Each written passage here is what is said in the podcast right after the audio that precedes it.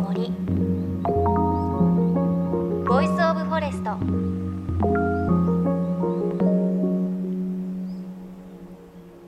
おはようございます。高橋真理恵です。あの先週放送でですねそうめん皆さんどうやって召し上がってますかっていうお話をして私の家ではしそとみょうがとネギとオクラをこうそうめんの上にかけていますっていうお話をしてあと納豆もかけていて納豆以外は自家製なのであと納豆だけ作れればな皆さん作ったりしてますなんてお話をしたところメッセージをねたくさんいただきました。ありがとうございます。何通かご紹介します。東京都のけいこさん。マリエさんおはようございます。おはようございます。納豆作れますよ。納豆菌は東急ハンズなんかでも売っています。海外に住む友人は自分で作ると納豆菌買って帰りました。作り方ネットで調べるとたくさん出てきますよ。そして茨城県のミッキーさん。実家は久米納豆の発祥の地。茨城の常陸太田の農家です。大豆を蒸したか煮たかの大豆。それを藁に包んでえ枯葉の中に入れて発酵させて食べていました。藁は熱湯をかけて消毒。発酵期間を覚えていません。枯葉を集めていたので秋か冬に作っていたのかなといただきました。ありがとうございます。へえ枯葉に包んで。それは結構難易度が高いですしさすが茨城といった感じですけれどちょっと調べてみたら納豆菌っていうのを売っているらしくまあ大豆を洗って蒸してその納豆菌をかけてそこに布をかけて熟成させると納豆ができるそうなんですよ。ちょっとこれやってみたいですね。これができれば我が家のそうめんの具材はほぼ自家製になるのでやってみたいですけれどね日本なんかこう有事なことが起こるとスーパーから納豆が消えがち、ね、だったりするのでいやいざとなったら自分で納豆を作れるしっていうのはちょっと武器にもなるかななんて思います。メッセージありがとうございました。さあ JFN38 局を結んでお送りします。命の森 Voice of Forest。今週は先週に引き続き香川県小豆島山田オリーブ園の山田則明さんのインタビューをお届けしていきます。日本で初めて有機農法無農薬でのオリーブ作りに成功。自家製のオリーブオイルは全国から注文が来るほどの人気商品で本当に日本中にファンを持つ山田オリーブ園。今日は実は私たちでもできる無農薬でのオリーブ作りのコツのお話です。オリーブの木を枯らしてしまう天敵。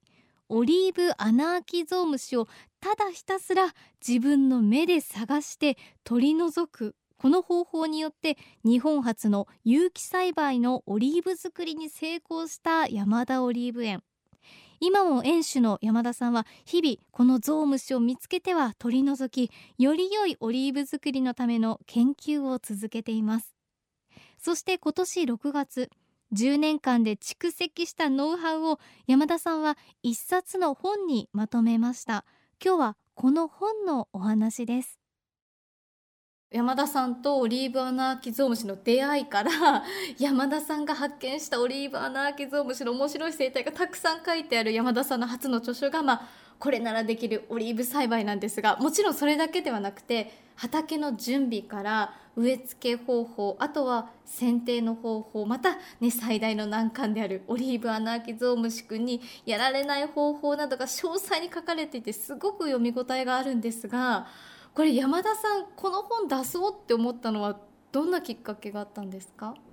いわゆる日本であの発売されているオリーブの本っていうのはえっ、ー、と、自宅の庭なんかに、要するにガーデニングとして植えるための、いわゆる園芸書しかなかったんですね。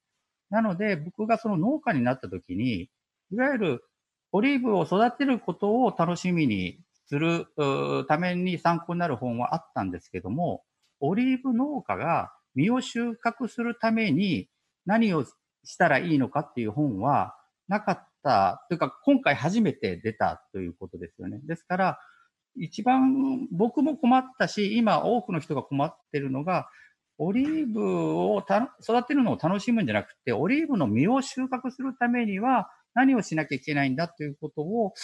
まだそのこれが正解かどうかわからないけども、それでも僕が10年間で経験したことを出してみようと。そうすると、今割と日本中で、そのオリーブ農家というか、オリーブを栽培している農家さんが増えてきているので、その人たちにも参考になるかなと。で、ご自宅で育ててる方で、せっかくオリーブの木を植えてるんだから、その実を収穫して、例えば食べてみる。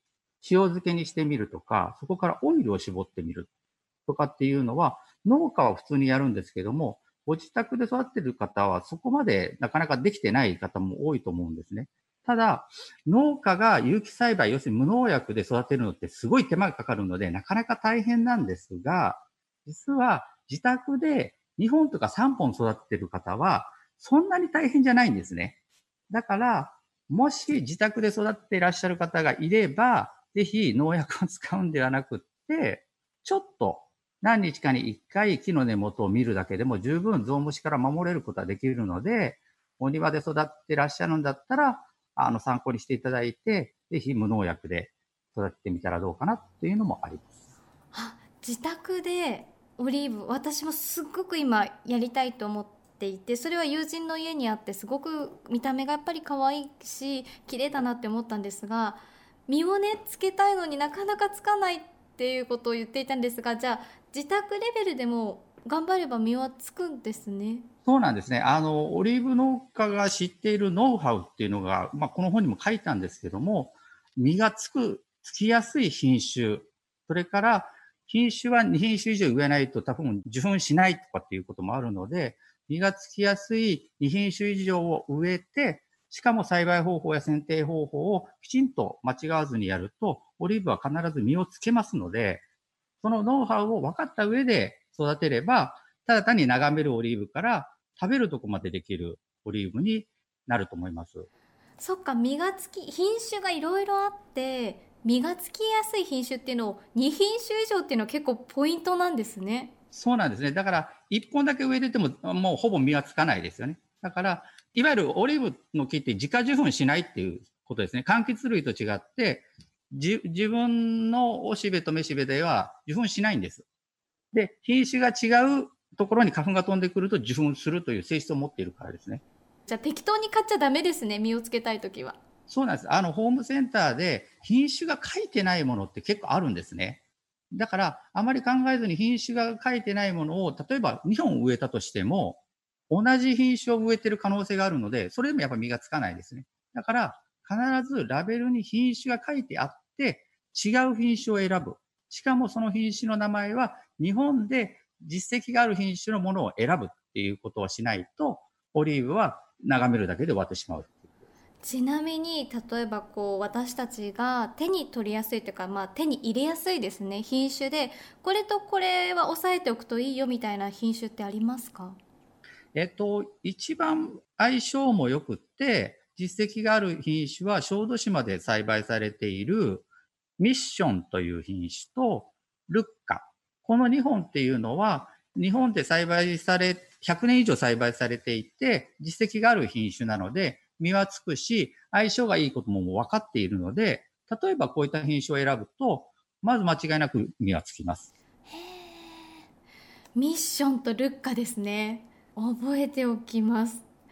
あとはちょっとお話でそのねたまに木の幹の下を見てゾウムシをっておっしゃってたんですがということは東京で育てていてもオリーブアナアキゾウムシはやってくるいるんですね。います。はい。います。あのオリーブアナキゾウムシはオリーブだけではなくって木星科の木例えば金木犀なんかも木星科なんですけどもいろんなその木星科の木にあのつく虫なので関東でもほぼ全国的にいるようです。で、あの、めったにその飛んでこないので、いないと思ってらっしゃる方も多いんですけども、忘れた頃に急にやってきて、さっき言ったようにどんどん集まって、気づいたら枯れちゃってるということがあるので、いると思って育てた方がいいですね。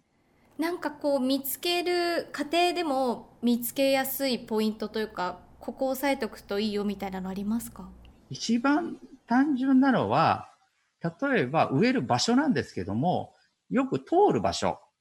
要するに根元、根元が食われたら枯れていくので、例えば玄関のアプローチで通る道。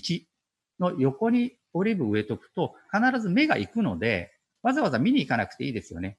だから、人の目が行きやすい場所にまず植えるということ。それから、植えたら、その木の根元に草とか花とかを一緒に育てないってことですね。そこだけは、あの、常に木肌が見えている状態にしておくと、ゾウムシもそこに住みにくいし、しかもゾウムシが来たらすぐわかるので、こういった環境を作ることが、あの、守りやすいことになります。だから、あんまり普段行かないようなところに植えちゃうと、見に行かないので、いつの間にかやられてると思いますけども、できるだけ目につくところに木を植えると、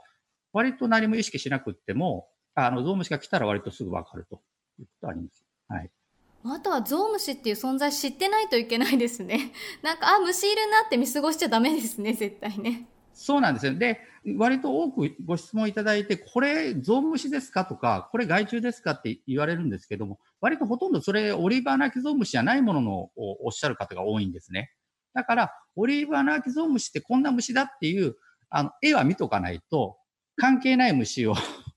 で、一一喜一憂するので、オリーブを枯らす虫はもう一種類だけなので、どういう虫かっていうのは写真で見ておくと、知っておかないといけないですね。ね、以前山田さんがそのオリーブアナアキゾウムシって天敵がいないんですよってお話しされていてこんなに虫がいてあんなちっちゃい虫天敵いないのって思ったんですけれどその後の研究でどうですか？まだ天敵いませんか？そうなんですね。あれからもこういろんな虫をやったんですけれども多分天敵がですね少ない最大の理由があんまり昼間動かないんですね夜動く虫なので夜行性の虫じゃないと食べてくれないんです。で、夜に活発に動く虫じゃないとダメなので、そういった生き物を探していろいろ試しはしました。例えば、大きなムカデとかですね、虫ではないですけども、カエルとか、要するにトカゲの仲間とか、そういったものも飼育箱に入れて食べないかなって見たりとかですね、してみたんですけども、でも結局殻が硬くって、美味しくないのか、あと固まって動かなくなるのかからかわからないですけども、やっぱり食べる虫っていうのは今のところ見つかっていません。結構最強ですね、あんなちっちゃいのに。そうなんですね。だから、そういう、まあ結局今もう天敵は諦めて、ちょっと違う形でできないかっていうんで、これは AI を使ってゾウムシを捕まえるみたいな方法をちょっとあの会社さんと話をちょっと始めたところですね。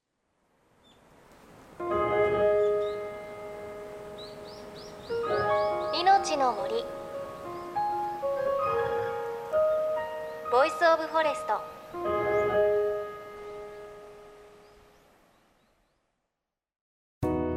JFN38 局では東日本大震災で被災した沿岸部や全国の震災による津波被害が予測される地域に津波から命を守る森の防潮堤を作る鎮守の森のプロジェクトを支援する募金を受け付けています。この命を守る森づくりに取り組んでいる AIG 損保は中小企業のリスクにフォーカスした損害保険のラインナップビジネスガードを法人会納税協会会員の皆様に提供しています。AIG 損保ではビジネスガード新規契約1件につき1本のどんぐりの苗木を植樹する命を守る森づくりを通じ被災地の復興全国の防災減災に取り組んでいます。命の森 Voice of Forest。今日は香川県小豆島山田オリーブ園の山田則明さんにリモートでお話を伺いました。いやご自宅にオリーブがある方もう見に行きました今。ちょっとこのお話聞くとえうちのオリーブ大丈夫かなってねちょっと見に行きたくなりますよね。ぜひ行ってください。あのオリーブアナアキゾウムシってねきっと聞いたことない方たくさんいらっしゃると思うんですけどフォルムとしてはちっちゃい12センチぐらいの虫でフォルムはねゾウムシというだけあって鼻がね長いんですよ。その鼻でこう木をほじほじするらしいんですけどそれがいたらどうぞ取り除いてください。あとあの木くずをねこう食べて外に出すのでもしそのオリーブの木の下に木くずがポロポロって落ちてたらそれねいます多分。なのでぜひチェックをしてください。ねあとおっしゃってましたけど金木犀が近くにねある方も注意ということで今オリーブ育ててる方もこれからオリーブを育てる方もこのオリーブを枯らす虫はオリーブアナアキゾウムシ1種類だけということなのでぜひこのゾウムシにね注意をしていただければというふうに思います。であの私もねこのオリーブアナアキゾウムシを小豆島の山田さんのオリーブ園で探すのをやってみたんですけれどあのね木肌と擬態化しちゃってこう木肌とこうオリーブアナアキゾウムシが一緒になって全く見つけられなくてなので本当によく見ないとねこれ見つけるのね大変だと思います。山田さんはもうね職人技ですから簡単に見つけてましたけれどちょっとね目を凝らしてよく見てみてください。でそんな職人肌の農家山田さんの口から出てきた最後にありました AI 人工知能を使ってこのゾウムシ捕まえようかなと思ってるんですっていうねこれについては来週お届けしたいと思います。そして山田さんの本現在発売中です。タイトルはこれならできるオリーブ栽培です、ね、オリーブ農法のノウハウはもちろんなんですがオリーブアナアキゾウムシの、まあ、面白い生態だとか山田さんのアナアキゾウムシへの愛もたくさん書かれていてすごく面白いのでよかったらチェックしてみてください。命の森 Voice of Forest。お相手は高橋真理恵でした。この番組は AIG 損保の協力でお送りしました。命の森。の森。ボイスオブフォレスト。